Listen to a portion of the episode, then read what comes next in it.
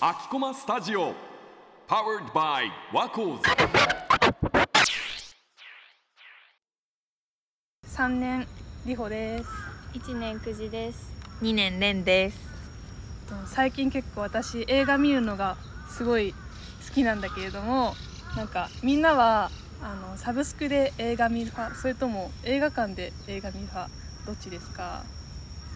いや私は結構サブスクが多いかなっていう感じで、もちろん映画館で見る映画もすごいなんか臨場感があって大画面で見るのってやっぱ映画館でしか見れないからすごい好きなんだけれどやっぱいつでも見れるとかが最強かなと思って、結構サブスクでよく見ます。私は結構映画館で見ることの方が多くて、なんかサブスクで見るとあ見ることもあるんだけどなんか気楽に見れるっていう良さがある反面、なんか集中力が持たなくてサブスクで見ると。なんかいろんなんかスマホも見れちゃうしなんか全然友達とも話せちゃうからなんか割と集中して映画見たいなっていう時は絶対に映画館で見るかな、私も映画館派です。とねなんかこう結構まあなんかまあ大学に映画学科があるっていうのがあって結構映画学科の友達になんかこの映画面白いよって言ってサブスクにないから一緒に映画館見に行かないって言って、まあ、行ったことがあってあの寺山修司が監督した「書を捨てよ街へ出よう」っていうあ映画があるんだけどなんかこれ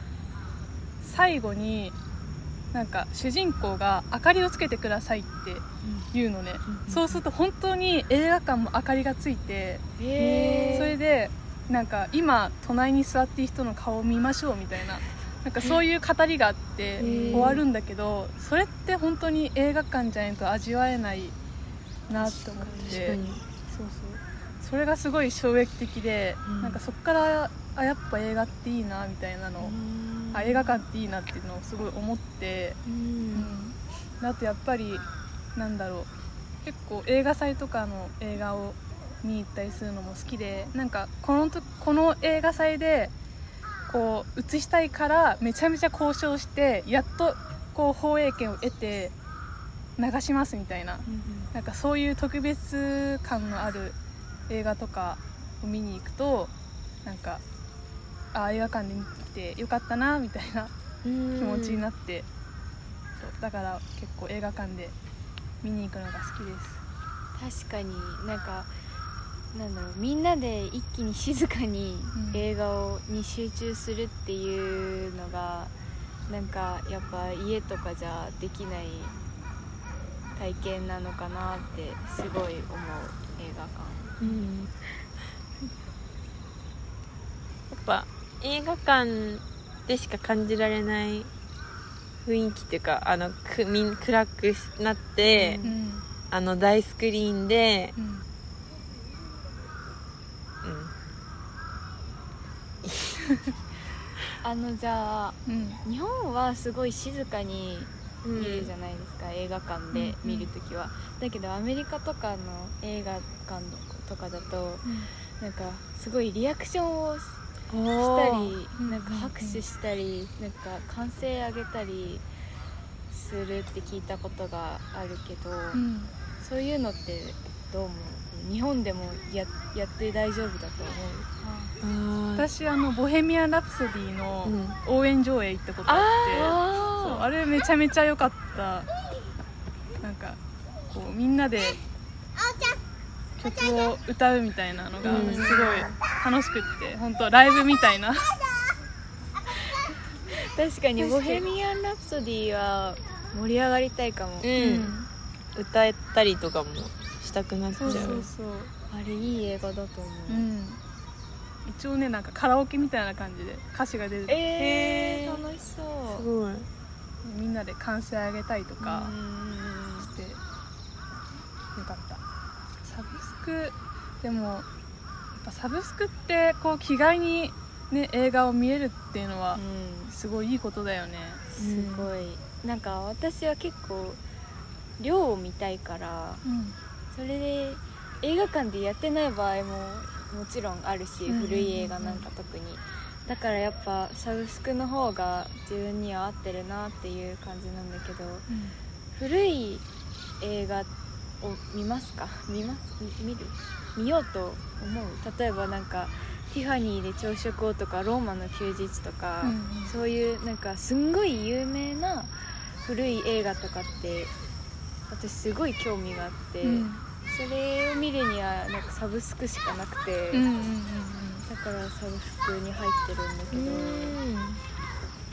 結構勉強のために映画見ることとかあったりするなんか例えばなんだろうそのファッション誌を学ぶためにやっぱりなんか映画とファッションってすごい結びついてるから、うんなんかそのためにたまにこう映画を見る時とかあってその時にこうやっぱ気軽に見れるっていうのはすごくいいなって思うかな、なんか課題とかあるし、そうそうそうそう、映画から見てみたいな、うんね、結構あとこうなんかなんだろう。文学文学史とかの勉強で、なんかこれのなんか原作を勉強してじゃあ映画版も見てみようって思ってうん。見に行けると見に見るとかそういうのやっぱりサブスクでしやすい。あとやっぱあれかななんかこう新しい映画にこう触れやすいっていうかうん。なんかこうなんかとりあえず見てみようっていうハードルがやっぱサブスクの方が低い、うん。低くできるっていうのがすごいいいなって思って、うん。確か割となんか映画館だとまあ映画館でやってる映画しか見れないけにど、でもなんかあこれそういえば結構、まあ、有名な映画だし見てみようみたいな感じでうん。サブスクだと見えるからいいよね。うん。どっちにも良さがある。うんなんか友達がなんかその映画館って、まあ、結構デートとかでうん。鉄板だけどでもと、まあ、まあ隣には、まあ、好きな人がいる、で自分。だけどその隣って全然知らない人が座ってる。だけどうん。その声、まあ、好きな人と全然知らない人の距離感が一緒ってめっちゃ気持ち悪いよねって話をしてて。あなんか映画館ってでも不思議な環境だよなみたいな。なんかそういうなんか、まあ、恋人と全然知らない人と同じなんかもう何百人もの人で同じものを共有するってなんかすごい面白いことだよねみたいな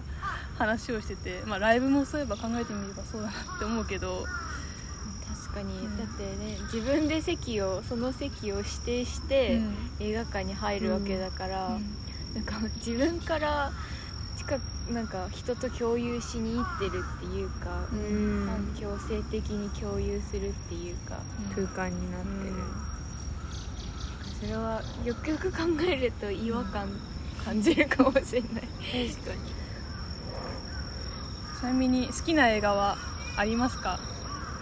好きな映画。ん。うん。でも「パラサイト」はめちゃくちゃ好き知ってる「パラサイト」なあうん。のアカデミー賞とうんかうんあの作品はなんか本当によく作られてる映画だなって何回も見て何回見てもその味わえるっていうところがいいなって思ってなんか伏線がいろんなところに散りばめられててうん。なんか最初見た時にあ普通に何気なく見過ごしてたあのシーンにあったあの石の意味とか、うん。なんかいろいろ物自体が伏線になっててそこにはなんかその富裕層を象徴したものが置いてあるとかう、ん。なんか結構うーんなんかそのテーマとしては貧困層と富裕層の貧困の差貧富の差みたいなのが含められてるんだけどなんかそれがちゃんと伏線としていろんなところに散りばめられてるのが面白いなと思ってうん。私は結構お気に入りの一作です、パラッと。みんなは？私はいつ見ても面白いものといえばあのボリウッドの「きっとうまくいく」っていうやつがあってそれはなんか挿入歌とかすごいなんかコミカルな感じでいつ見ても楽しくしボリウッドっていうものを見たことなかったけれど、なんかそういう洋画とか邦画とか以外にも興味を持つきっかけになった映画かなって、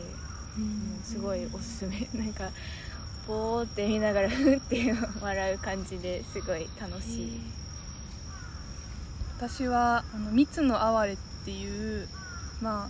映画が、まあ、日本の映画なんだけど原作はあの会話劇しかなくってでなんか金魚と、まあ、おじさんまた文豪みたいな人の会話だけなんだけどその映画版になるとちゃんとそのなんか人人っていうかちゃんとこう画面で、まあ、監督の人がきっとこういう感じなんだろうなって感じでをのその絵をちゃんと撮っててでキング役が二階堂ふみさんなんだけどすっごい可愛くっておすすめです。